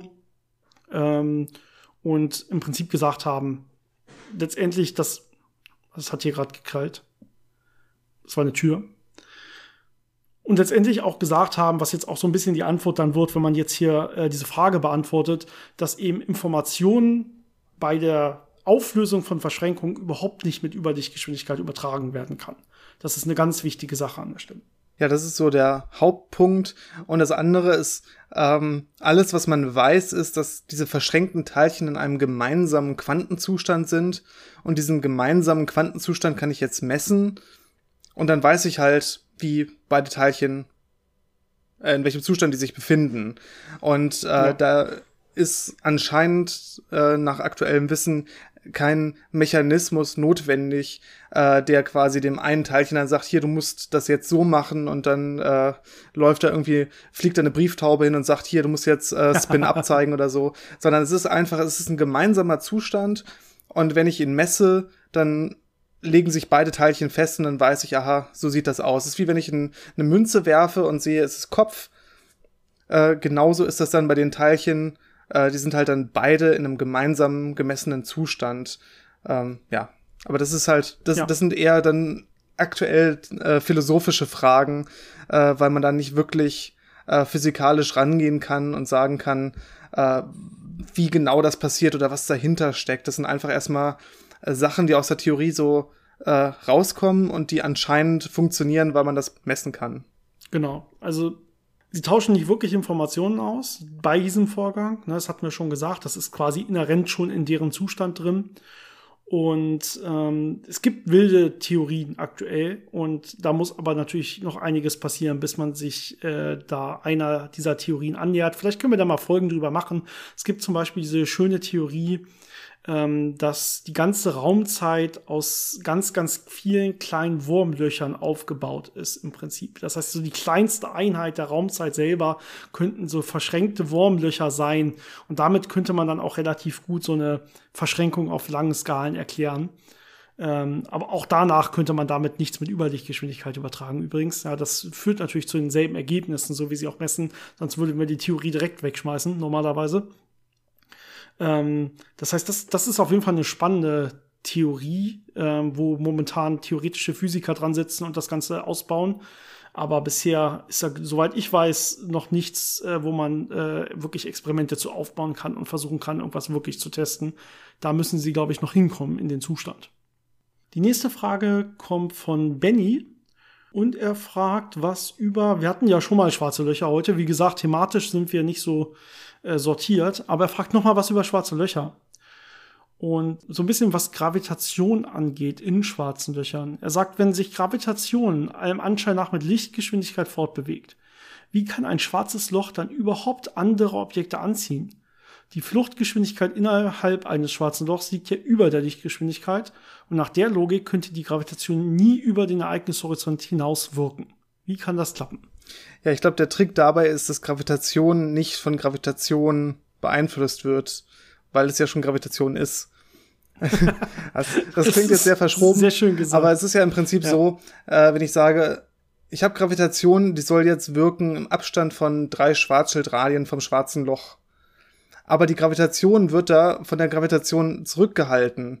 Dann ist ja die Gravitation schon da, um die Gravitation zurückzuhalten. Und deswegen wirkt sie da ja schon. Also es ist so ein bisschen dieses. Das ist verwirrend. Genau. Aber am ja. Ende des Tages ist es halt so, äh, Gravitation oder Raumkrümmung, die ist einfach überall und äh, wirkt da und äh, ist nicht wirklich davon beeinflusst, äh, dass sie schon da ist. Hast du es? Kannst du es noch ja. in einem schöneren Satz äh, unterbringen? ja, also im Inneren des schwarzen Lochs ist die Raumkrümmung entsprechend groß, je nachdem, wie man sich so ein schwarzes Loch vorstellt, ja bis zu ja unendlich groß äh, in der Singularität. Nachher geht das nach au außen hin halt weg und dementsprechend kann das auch diese Krümmung nach außen fortgesetzt werden. Na, das ist ja ähm, ja, jetzt ist die Frage, wie sich dann Informationen nach außen übertragen kann, ja trotzdem genauso. Sie muss ja nicht irgendwie in den Gravitationsberg hochlaufen, denn sie ist ja der Gravitationsberg. Ja, so kann man sich das vielleicht vorstellen. Ähm, spannender sind da dann eher die Fragen, die man sich stellen kann, wie können andere Sachen aus dem Inneren des schwarzen Loches nach außen kommen. Da hatten wir, glaube ich, aber auch schon mal drüber gesprochen. Das wäre so eine Erweiterung. Wie kann zum Beispiel die Ladung eines schwarzen Loches nach außen kommen? Weil wir wissen ja, schwarze Löcher haben so ein paar Eigenschaften, die man irgendwie messen kann. Unter anderem Drehimpuls und Ladung. Und äh, die Masse über die Gravitation natürlich. Ja, und das sind, das sind spannendere Fragen, die schwieriger zu beantworten sind. Ähm, ich weiß, wollte ich eigentlich gerade nicht anregen, dass wir das wieder beantworten, aber äh, wir hatten ja schon mal drüber geredet. Das ist in der Tat schwieriger, weil die Ladungsinformationen, die über im Ereignishorizont ist, eigentlich wirklich nicht mehr nach außen gelangen kann. Ja, weil die müsste jetzt diesen Gravitationsball hochlaufen und kann es, schafft es quasi nicht, wenn man so will. Und da hängt es dann ein bisschen zum, äh, damit zusammen, wann ist die Information überhaupt vom Rest des Universums quasi gesehen worden und ab wann wird sie nicht mehr gesehen. Das heißt, alle Ladung, die mal über den Ereignishorizont fällt, war ja mal vorher vor dem Ereignishorizont, wurde also gesehen, wenn man so will. Und ähm, dementsprechend äh, reicht es als Wissen, ähm, was drin ist, zu sehen, was mal irgendwann reingefallen ist. Letztendlich wird das quasi so ähm, vor dem Ereignishorizont auf die Raumzeit aufgeprägt, wenn man sich das so ein bisschen vereinfacht vorstellen will. Und deswegen kann die Ladung eines schwarzen Loches auch nach außen kommen. Diese Information kommt aber gar nicht aus dem Inneren selber. Ja, man kann sich das so vorstellen, dass diese Information auf der Oberfläche drauf liegt. Das ist genau das gleiche mit den Gravitationswellen. Die sind ja dann Störungen der Raumzeit, Störungen der Gravitation. Die haben eine Energie und äh, bewegen sich weg. Und die müssen auch gegen diesen äh, ja, Gravitations- ähm, Wall entgegenlaufen. Und deswegen sind die ja zum Beispiel auch dann äh, ein bisschen rot verschoben, wenn sie von dem schwarzen Loch äh, wegkommen.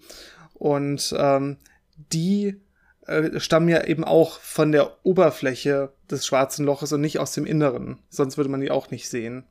Also es ist immer so die Antwort, wenn man was vom schwarzen Loch sieht, ist es nicht im schwarzen Loch, sondern auf der Oberfläche oder in der Umgebung. Ja, äh, gut, die nächste Frage hat uns von Mike erreicht und ähm, er hat vor einiger Zeit mal gelesen, dass äh, wenn Raumfahr äh, Raumfähren sich zum Mond bewegt haben, dass sie sich immer langsam drehen mussten, damit sie nicht auf einer Seite überhitzen, da wo die Sonne drauf scheint, sondern dass sich das immer gleichmäßig verteilt, vernünftig. Und ähm, das führt zu seiner Frage, wie das eigentlich bei der ISS aussieht. Ja, ist es da auch so, dass die irgendwie oben gekühlt werden muss, da wo die Sonne drauf scheint, und unten, da wo es quasi kälter ist, wo nichts ist, äh, muss geheizt werden, damit äh, die Leute da nicht erfrieren. Äh, oder wie sieht das aus? Ähm, ich habe mal ganz grob die Temperaturen rausgesucht, die die ISS so durchmacht. Vielleicht hilft das mal weiter, um sich das vorzustellen.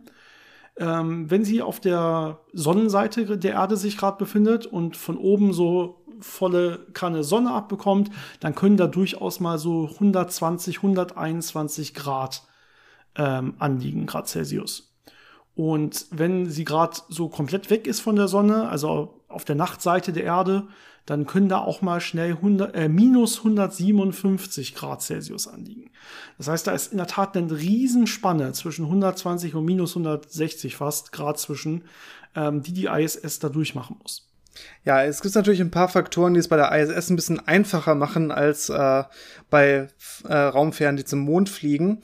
Ähm, die ISS bewegt sich ja in 90 Minuten einmal um die Erde rum. Das heißt, man hat da relativ schnelle Wechsel von es wird heiß und es wird kalt. Und ähm, die ISS hat eine relativ gute thermische Isolation. Das heißt, äh, man hat einmal ähm, alles in relativ hellen Farben gestrichen, damit für, äh, das Sonnenlicht reflektiert wird und die nicht unnötig aufgeheizt wird. Und ähm, diese thermische Isolation sorgt dann dafür, dass innen drin die Temperatur relativ langsam der äußeren Temperatur folgen würde. Das sind schon mal so die, die Hauptsachen, die die ganze Regelung ein bisschen einfacher machen. Und äh, am Ende des Tages läuft es dann darauf hinaus, dass man die ISS vor allem kühlen muss. Weil sie eben eine gewisse Zeit lang im Sonnenlicht ist das heißt, äh, doch noch sehr, sehr viel Wärmeeintrag da drauf kommt und weil natürlich sehr viel Technik da drin verbaut ist. Und diese ganze Technik produziert sehr viel Abwärme und die Menschen produzieren Abwärme. Das heißt, im Endeffekt ist man immer eher damit beschäftigt, diese Wärme abzuführen.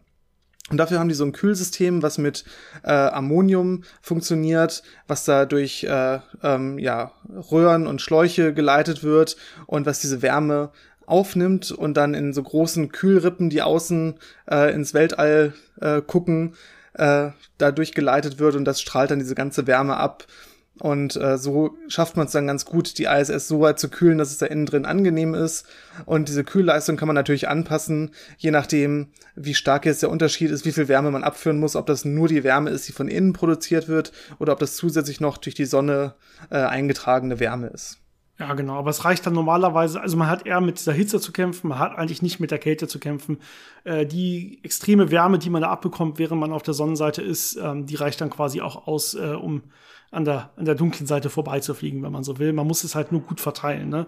Dafür sind ja auch diese Kühlsysteme da, nicht nur zum Runterkühlen, sondern auch zum vernünftigen Verteilen der Hitze gleichmäßig über die gesamte ISS, so dass man eben nicht das Problem hat, dass es oben heiß wird und unten kalt, sondern dass innerhalb der ISS zumindest überall die ähnliche Temperatur oder gleiche Temperatur vorliegt. Ich glaube, man darf auch nicht vergessen, die äh, Mondfähren, die waren ja extrem simpel gebaut und extrem äh, ja gewichtssparend und sehr dünn gebaut. Da konnte nicht viel da sein, was sowas äh, regeln würde. Das heißt, da musste man wirklich den einfachsten Weg äh, nehmen, der am wenigsten äh, extra Technologie erfordert, äh, um eben diesen Weg zum Mond irgendwie vernünftig hinzubekommen. Und bei der ISS, das ist ja wirklich äh, im niedrigen Erdorbit, da kann man eher mal mit einer extra Rakete noch ein bisschen mehr Material hochschaffen, um eben so eine vernünftige, angenehme Regelung äh, zu ermöglichen, wo dann nicht irgendwie komische Manöver geflogen werden müssen, nur um die Wärme einigermaßen gleichmäßig zu verteilen. Ja, gut, dann hoffe ich, das ist damit auch gut beantwortet und ich gehe mal direkt äh, zur Frage von Markus, äh, die uns erreicht hat. Und zwar jetzt wieder mal ein kleiner Themensprung. Wie gesagt, das lässt sich leider nicht vermeiden. Äh, doch hätte sich mit viel Vorbereitung vermeiden lassen, aber dafür haben wir keine Zeit. ähm, und zwar geht's über Laserkühlung von Atomen oder Ionen das heißt, man, äh, wir haben ja öfter schon darüber gesprochen. Ich glaube, wir hatten eine ganze Folge darüber, wie man die so schön ähm, in so Fallen fangen kann, in einer Kombination aus Lasern und Magnetfeldern äh, und dann so richtig stark runterkühlen kann. So kleine Ionenfallen. Und äh, seine Frage ist, wie erfasst man eigentlich die Temperatur von solchen gefangenen Atomen oder Ionen? Wie kann man eigentlich die Temperatur bestimmen? Also man sagt jetzt, man kühlt die runter auf so und so viel Millikelvin oder so. Aber woher weiß man eigentlich jetzt, dass die wirklich jetzt diese Millikelvin-Zahl haben? Ja, das ist ein äh, ganz interessantes Thema und da ist auch sehr viel äh, Forschung und äh, sehr viel Arbeit reingeflossen. Ähm, man kann sich das ja so vorstellen, ich habe dieses Ion in der Falle und das ist in so einem Potentialtopf quasi gefangen. Das heißt, wenn es aus der Falle sich rausbewegen möchte, müsste es Energie aufwenden.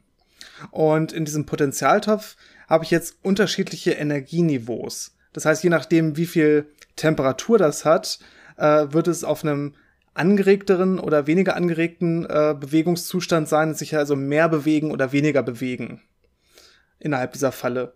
Und das kann man jetzt auf verschiedene Arten messen. Ein sehr direkter Weg ist, ich gucke mir mit äh, Abbildungssystemen einfach an, wie groß dieses Ion zum Beispiel ist in der Ionenfalle. Das heißt, wie groß sieht es aus, wenn ich da drauf gucke und äh, welchem ja, durchschnittlichen Bewegungsradius entspricht das und dann kann ich daraus schließen, äh, welche Temperatur muss das haben, damit es eben so einen großen äh, Bereich ausfüllt durch die Bewegung, die es hat. Ein anderer Weg, äh, den man wählen kann, ist, man muss ja eh äh, mit Hilfe von Lasern irgendwelche äh, Übergänge in diesem äh, Atomen zum Beispiel oder Ionen treiben. Das heißt, ich habe irgendwelche Resonanzfrequenzen und äh, wenn sich so ein Teilchen jetzt bewegt, wird diese Resonanzfrequenz natürlich durch, ähm, ja, durch einen Doppler-Effekt verbreitert. Das heißt, ich habe so eine sogenannte äh, Doppler-Shift, äh, Doppler-Verschiebung, die ich äh, bestimmen kann. Und dadurch sehe ich dann, äh, was ist die Temperatur bzw. die durchschnittliche Geschwindigkeit von diesen Teilchen, indem ich da mit einem Laser äh, das anrege und dann gucke, bei welchem, in welchem Frequenzbereich äh, funktioniert das noch wie gut. Und das gibt einem auch die Information. Äh, es gibt ja noch so ein paar andere Tricks, äh, gerade bei Ionen, wo man jetzt nicht unbedingt äh, so einen Übergang hat, sondern wo das dann alles ein bisschen komplizierter ist, kann ich trotzdem mit der Interaktion mit Laserstrahlung äh, und einer sehr genauen Spektroskopie rausfinden, äh, wie viel ja, Bewegung findet da statt und dementsprechend welche Temperatur hat das. Ja, also teilweise dreht sich ja die Forschung dann wirklich ex explizit auch darum, ne, wie messe ich diese Temperatur überhaupt. Gerade von solchen Gruppen, die solche ultrakalten Atome produzieren, ist ein Großteil der Paper dann auch wirklich, wie genau kann ich jetzt eigentlich wirklich die Temperatur bestimmen und wie sind da meine Tricks, mit denen ich da vorgehe. Also das selber ist ja auch quasi ein Teil der Forschung, wenn man sowas macht. Aber ein sehr spannender Teil, finde ich. Äh, danke für die Frage und ich gehe zur letzten Nachricht, die ich äh, heute mit dir besprechen möchte, Janis. Äh, nämlich von Nimur, ähm, schätze ich. Ja, also äh, schwierig auszusprechen der Name an der Stelle. Ich, ich, hoffe, das war richtig. Und zwar hat sie und sie studiert äh, Physik. Äh, gute Wahl auf jeden Fall, Wahl. kann ich schon mal sagen. Ja, genau. Ähm, hat zwei Fragen an uns. Und ich würde mit diesen beiden Fragen einfach dann auch für heute abschließen, glaube ich. Die erste ist, kann man weiße Löcher wie in der Zeit rückwärts laufende schwarze Löcher betrachten, in, in Analogie zu Materie und Antimaterie. Kann ich vielleicht äh, bisschen was zu sagen? Also erstmal, ja, mit äh, dieser Analogie ist, glaube ich, nicht mal jedem klar, ne, zwischen Materie und Antimaterie, aber das ist wahr, ne, dass man im Prinzip, wenn man sich einfach die reine Mathematik anguckt ähm, und die Zeit andersrum laufen lässt, das ist eine reine Zeitsymmetrie, wenn man so will. Das heißt, wenn man die Zeit andersrum laufen lässt, dann ist, ähm, ist wird quasi aus Materie Antimaterie und andersrum. Das ist rein mathematische Zeitsymmetrie. Äh, ansonsten sind die identisch. Da passiert ansonsten nichts anderes. Und ähm, jetzt weiße Löcher ist natürlich ein bisschen problematisch, weil weiße Löcher gibt es verschiedene Versionen von, hat man noch nicht gesehen, weiß gar nicht, ob es die überhaupt gibt. Und äh, es gibt nicht diesen einen Begriff weiße Löcher. Ähm, aber der bekannteste zumindest, den, den ich auch so kenne, ist in der Tat genau das, was du sagst. Dass man einfach sagt, wir haben ein schwarzes Loch und äh, wir kehren die Zeit um und äh, jetzt wieder in den, in den Symmetrien, in den Formeln, in den Geometrien, die man da hat. Und dann kommt man eben auf ein weißes Loch. Das heißt, da würde ich einfach so sagen, ja, das ist so. Ähm, zumindest bei diesen klassischen Vorstellungen von weißen Löchern, die man so hat. Das heißt, da geht dann nicht alles raus quasi, äh, da geht dann nicht alles rein in ein schwarzes Loch, wie man das normalerweise kennt. Also die Linien, die Weltlinien von Teilchen, die in ein schwarzes Loch führen, enden ja letztendlich in der Singularität. So hatten wir es auch vorhin. Bei einem weißen Loch wäre es genau andersrum. Da würden quasi alle Weltlinien, die innerhalb dieses weißen Lochs sind oder der Singularität sind, äh, nach draußen führen letztendlich. Das wäre dann wirklich so eine Zeitumkehr. Äh, das wäre auf jeden Fall ein so ein Modell eines weißen Loches. Ich glaube, es gibt diverse andere Modelle, wo wir dann wieder bei Wurmlöchern sind und bei so einer Verbindung von schwarzem Loch mit einem weißen Loch, wo es quasi beim schwarzen Loch reingeht und beim weißen wieder rauskommt und so. Ähm, das sind so ein paar andere wilde Theorien, die man haben kann, wo das dann nicht mehr exakt eine Zeitumkehr wäre, sondern wirklich ein anderes physikalisches Objekt. Aber äh, wie gesagt, da ist man an der Grenze, wo man ja nicht mal sicher weiß, dass es sowas überhaupt gibt. Ähm, dementsprechend muss man das, glaube ich, so hinnehmen. Aber diese Idee ist auf jeden Fall, glaube ich, ganz okay. Die zweite Frage äh, ist, ob es ein Äquivalent äh, bei Farbladungen gibt zu magnetischen und elektrischen Feldern beim Elektromagnetismus. Beziehungsweise ja, können wir da generell was über die Parallelen zwischen diesen beiden sagen. Für Photonen gibt es ja das elektromagnetische Spektrum. Gibt es so ein Spektrum auch für Gluonen äh, und dementsprechend Farbladung? Ja, im Prinzip äh, ist es sehr äquivalent, denn beides sind ja die äh, Eichbosonen, also die, die Eichfeldanregungen von der jeweiligen Theorie. Das heißt, ähm, beim Elektromagnetismus habe ich ja dieses elektromagnetische Feld als sogenanntes Eichfeld äh, und die Photonen sind davon die Anregungen. Das heißt, die bilden quasi dieses äh, elektromagnetische Feld und vermitteln eben die elektromagnetische Kraft. Und genau das gleiche machen Gluonen bei der starken Kraft die sind die äh, Anregungen der, dieses ja, Feldes, äh, des Eichfeldes für die starke Wechselwirkung und die vermitteln diese starke Wechselwirkung.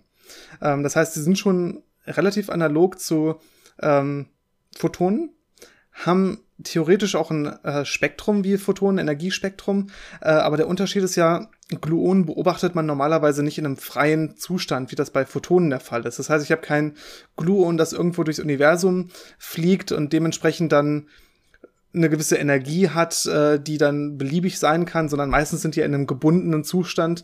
Da gibt's natürlich dann auch verschiedene Anregungen, die man haben könnte. Ähm, aber das ist dann eher noch so ein bisschen, ja, ein bisschen eingeschränkter. Aber theoretisch in so einem Quark-Gluon-Plasma, da könnte man das dann schon haben, wenn die da so ein bisschen vor sich hin propagieren, dass sie unterschiedliche äh, Energien haben. Aber meistens, äh, ja. ja. meistens guckt man da nicht so drauf, weil das einfach nicht in dem Bereich ist, der experimentell wirklich gut zugänglich ist und wo man dann große Unterschiede sehen würde, wie im elektromagnetischen Bereich. Ja, wann hatten wir das mal? Ganz kurz nach dem Urknall. Ne? Da hatten wir in unserer Reihe über Kosmologie, da hatten wir mehrere Folgen zugemacht, darüber geredet, dass direkt nach dem Urknall, als es noch extrem heiß war, dass wirklich das Universum von so einem Quark-Gluon-Plasma erfüllt war. Und da könnte es dann ähnliche Bedingungen gegeben haben, dass die sich dann auch frei bewegt haben und äh, nicht wie heute quasi immer nur rein in rein gebundenen Zuständen vorkommen. Ja gut, jetzt hoffe ich, dass wir mit, dem letzten, mit der letzten Frage nicht nochmal alle anderen verloren haben. Äh, spannende Frage einer Physikstudentin an der Stelle. Aber es ist ja eh der ähm, Abschluss, also. Ist, genau, aber es ist eh der Abschluss und dementsprechend hoffe ich, dass alle viel Spaß mit der Folge hatten, auch wenn wir kein ja, gezieltes, ausgewähltes Thema hatten. Das werden wir hoffentlich nächste Woche wieder haben. Ähm, auch wenn ich bis dahin weiterhin sehr viel zu tun habe. Mal gucken, äh, wie groß das dann sein wird. Äh, Janis, hast du eine Idee für, die, für den heutigen Folgennamen? Da bin ich mir jetzt nämlich sehr unsicher. Wir haben so vieles nee. gemacht. Absolut nicht. Aber was mir noch eingefallen ist, ähm, ich erinnere mich noch an Zeiten, wo wir gedacht haben, ah, man könnte ja mal so eine Fragenfolge machen, aber das ist dann mit vielleicht so 15, 20 Minuten so ein bisschen zu kurz vielleicht. Deswegen braucht man noch ein Thema. Ja. Äh, ja. Ja, heute sind es äh, fast anderthalb Stunden oder so, genau, ne? Sehr genau. gut. also, okay, also Titel finden wir kurze, schon. knappe Fragenfolge. Ja, Titel finden. Ich weiß nicht, wenn du spontane Ideen hast, ansonsten muss ich mir wieder selber einen aus den Fingern saugen. Ich fürchte. Ja, okay, ihr werdet nachher sehen, was als Titel oben drüber steht. Ich werde mir irgendwas einfallen lassen. Wir haben irgendwann ja schon mal drüber geredet, dass wir nicht mehr einfach Fragenfolge Nummer 4 oder so schreiben, ähm, das ist ein denkbar ungünstiger Titel für einen Podcast, wo wir auch wollen, dass Leute draufklicken.